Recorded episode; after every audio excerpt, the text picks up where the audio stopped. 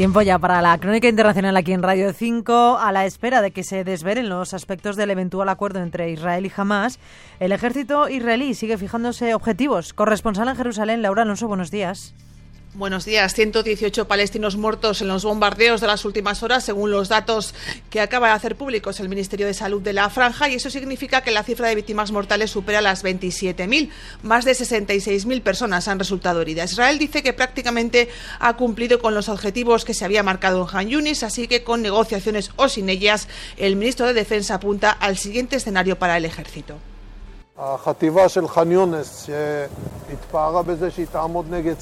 Llegaremos a Rafah y eliminaremos a los terroristas, anunciaba el ministro Galan, mientras la salida de los soldados del norte de la franja está dejando imágenes de absoluta destrucción. Anoche los gazatíes celebraban brevemente lo que parecía la confirmación de la tregua a raíz de un mensaje de Qatar que así lo sugería.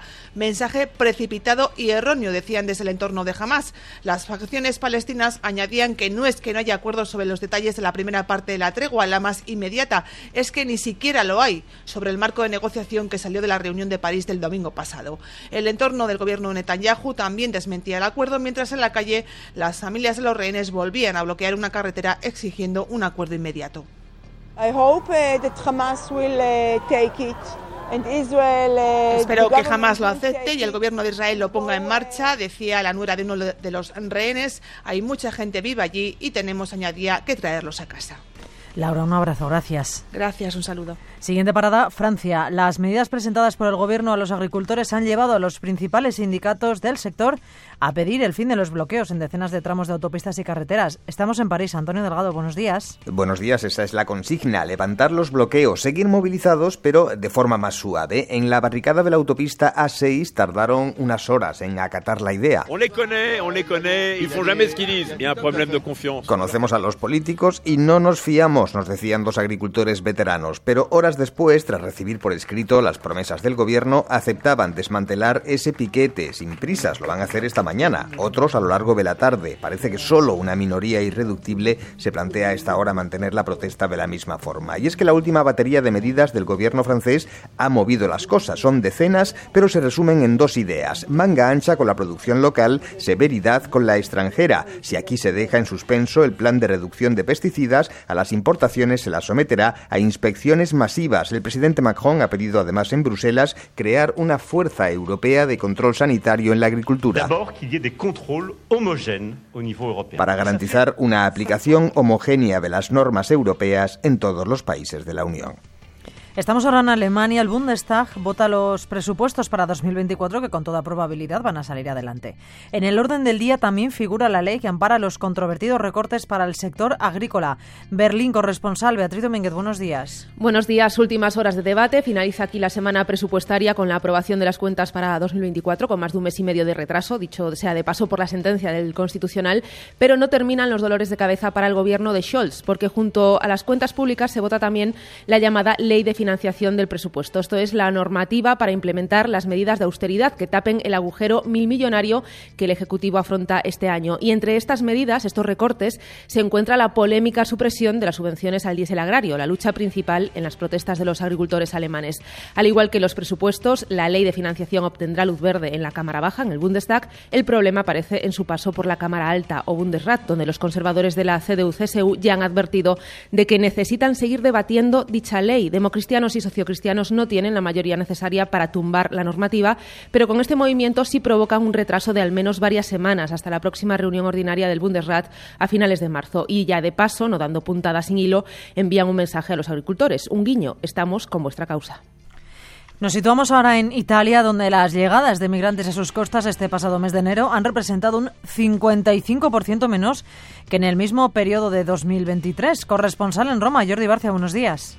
Buenos días. El último trimestre de 2023 ya dio una tregua. Las llegadas a las costas italianas se redujeron en un 30% respecto al año anterior.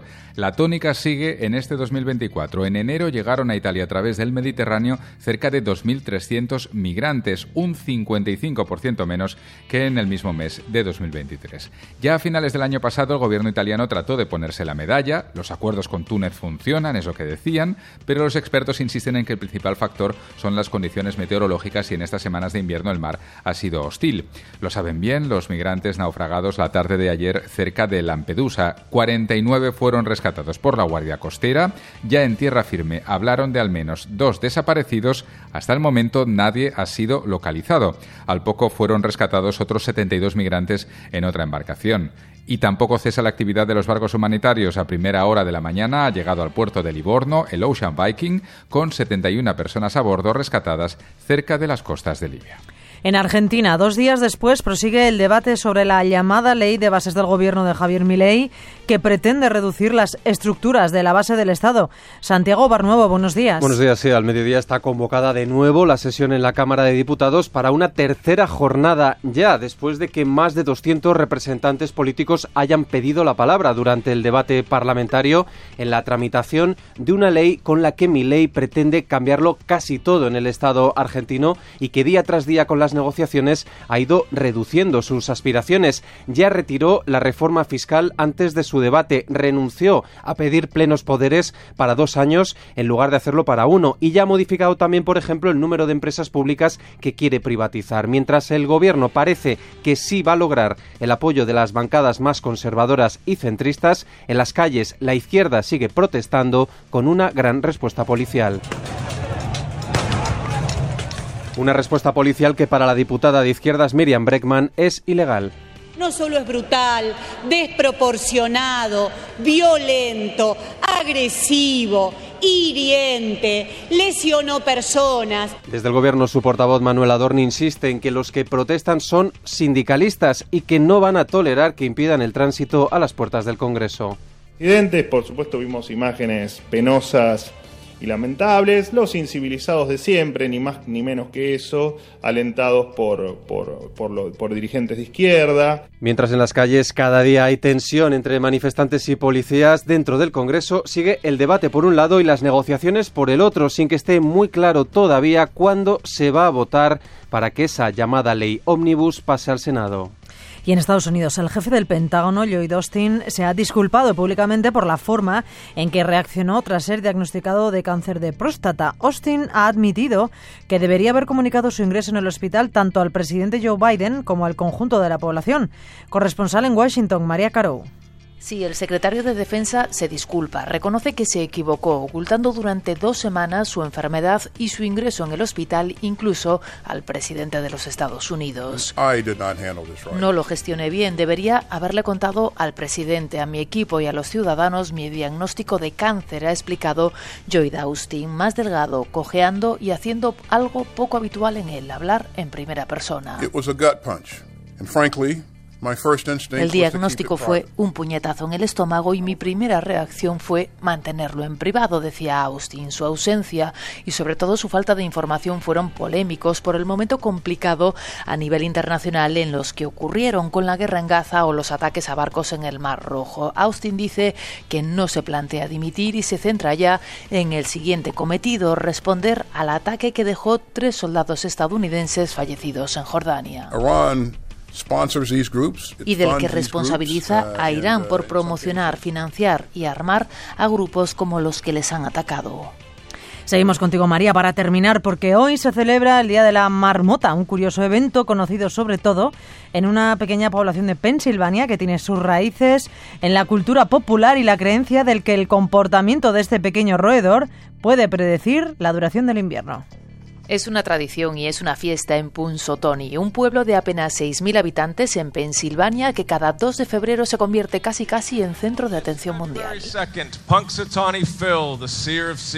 Phil, el vidente de los videntes, es despertado de su siesta invernal. Hoy se celebra el Día de la Marmota, el día en el que los cuidadores despiertan al roedor de su hibernación, supuestamente para que determine cuánto más va a durar el invierno.